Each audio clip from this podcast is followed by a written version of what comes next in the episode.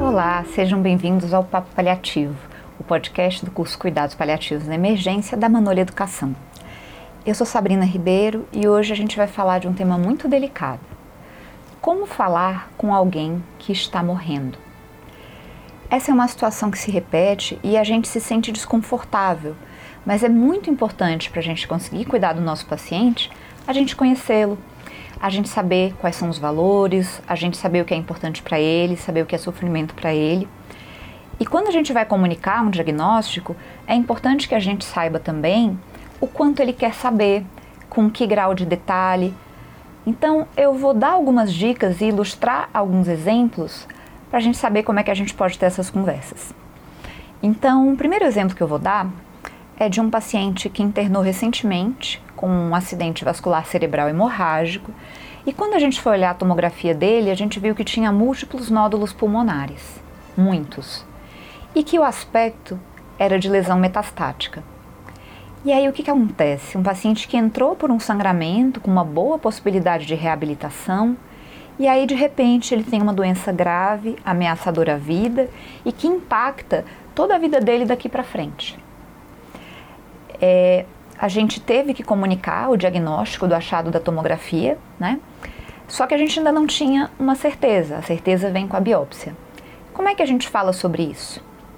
Então, a primeira parte é você se organizar. Se organizar internamente, respirar, planejar e ter tempo disponível. Você não pode fazer isso com pressa. Você tem que ter disponibilidade. A gente só tem disponibilidade se a gente tem tempo. A segunda coisa é pegar uma cadeira e se o paciente está no leito, você vai sentar do lado dele. Só sentar do lado do paciente já torna a conversa uma coisa mais satisfatória para ele. De preferência, você se organize e ajuste o leito para que você tenha os olhos no nível dos olhos do paciente.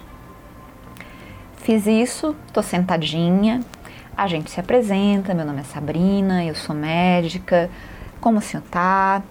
É, tô assim, tô assado, tô bem, tô melhorando. Me conta uma coisa, é, a gente pode conversar agora? Porque pode ser, eu tô com dor, eu tô cansado. Não, a gente pode conversar, tá certo. Só para eu saber aqui como é que como é que eu vou prosseguir, o senhor sabe por que, que o senhor está internado? Já falaram para o senhor por que, que o senhor está internado? Ah, eu tive um sangramento na cabeça, e aí eu tô aqui me recuperando, fazendo fisioterapia. Aí eu falei, é, é exatamente isso. Só que a gente, é, olhando os seus exames, a gente achou uma coisa que a gente não estava esperando. É, e aí eu queria saber se o senhor é uma pessoa que gosta de saber de todos os detalhes ou prefere ter só uma ideia mais geral. Não, doutora, só uma ideia, tanto faz, assim, eu confio em vocês. Então tá bom. A gente viu algumas lesões no pulmão umas bolinhas, né? E a gente precisa entender o que, que isso é. Nessa hora, o paciente pode perguntar: e o que, que isso pode ser? Ou ele pode dizer: tudo bem. Esse paciente, e aí o não verbal fala, não me demonstrou querer saber muito mais do que isso. Para ter certeza, a gente precisa fazer uma biópsia. Então a gente vai agendar uma biópsia quer tirar um pedacinho sob anestesia local para a gente entender exatamente o que está acontecendo. É, o paciente consentiu e aí eu perguntei se o senhor quer saber mais alguma coisa, tem mais alguma dúvida. Não, não, tudo bem, tudo bem. Veja que eu tinha que dar uma informação, que era um achado de exame. E, mas essa informação gera outras informações. Eu poderia ter falado que a maior probabilidade era de ser um câncer, que é, isso ia impactar na vida dele, que é metastático, que é incurável, mas será que é necessário falar tudo isso no primeiro encontro? Não me pareceu que o paciente gostaria de saber. Mais tarde, esse paciente fez um exame de imagem e foi demonstrado um tumor renal. Quando isso foi comunicado para ele, é, ele teve mais ou menos a mesma postura. Ok, doutor, estou entendendo, tem uma coisa no rim, parece ser a mesma coisa do pulmão, pode ser um tumor, mas eu quero que vocês me falem quando vocês tiverem certeza do que é. Esse é ele. Outros pacientes vão querer detalhes, nome, sobrenome, estimativa, prognóstico. Então, a primeira coisa que a gente tem que entender é que cada paciente é diferente. Existem algumas coisas que a gente necessariamente precisa falar, porque eu não posso levar um paciente para uma biópsia sem ele entender por que, que isso está acontecendo. Mas ele poderia ter dito também: não, doutora, olha, esses negócios de exame é tudo com a minha filha. Eu prefiro não saber porque ela que entende, eu não entendo. É legítimo? É legítimo. O que o paciente pede sempre é legítimo. Então, o nosso encontro com o paciente tem que ser sobre ele, sobre o que ele quer saber, não sobre o que a gente tem necessidade de contar. E a gente conta sempre sentindo o limite do paciente. Esse é um exemplo de uma comunicação de uma notícia. Agora eu vou dar para vocês um exemplo em que essa conversa com uma pessoa que está morrendo com uma doença grave foi feita de uma forma diferente. Foi feita através da escrita. A gente tem um paciente com esclerose lateral amiotrófica e esse paciente foi entubado antes da confirmação do diagnóstico. E a gente teve que contar para ele o diagnóstico. E ele conseguia escrever, e isso é muito bom, porque conseguir ter uma via de comunicação adequada com o paciente é um privilégio. E ele perguntou várias coisas. Isso tem cura? Tem algum remédio? É reversível? O que vai acontecer comigo? O que vai acontecer comigo é uma pergunta genérica, né? Então, para ter essas conversas, sempre é legal usar o ask, tell, ask. Você pergunta e dá informação e diz: é isso mesmo? Então, quando ele perguntou o que vai acontecer comigo, é, você pode perguntar: você quer saber em relação ao tempo de vida? Você quer saber em relação à evolução da doença? Você quer saber em relação ao que vai precisar de cuidado? Me explica melhor a sua pergunta. E aí ele perguntou: Eu quero saber se eu vou poder.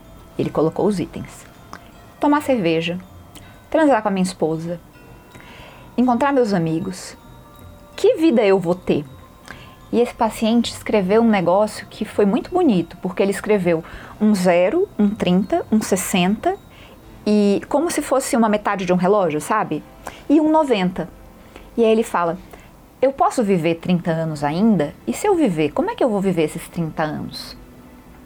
Então, esse paciente, é, ele demonstra tanto preocupações objetivas, cognitivas, como preocupações emocionais ele está falando um monte de coisa importante para gente. Ele está falando para gente de sofrimento espiritual, ele está falando para gente de valor.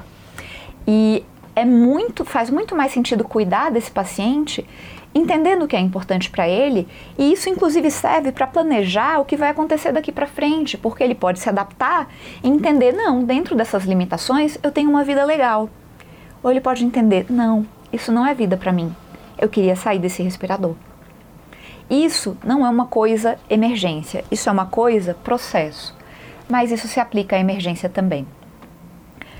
Quando você tem um paciente é, que você vai conversar e esse paciente está com uma doença grave ou numa crise, esse paciente pode estar organizado ou ele pode estar desorganizado. Por exemplo, a gente tinha uma paciente com fibrose pulmonar que, uma vez que a equipe de cuidado paliativo chegou perto dela, ela começou a gritar: Eu tô terminal, eu tô terminal. Isso não é hora de dar informação. Isso é hora de acolher, validar e nomear sofrimento. Isso é hora de conter. Se a gente conseguir acalmar o paciente, levar ele para núcleos de prazer, para as coisas que são boas, é, para o amor dos familiares, essa não é a hora que o paciente consegue entender nada. E isso se aplica a qualquer comunicação de diagnóstico.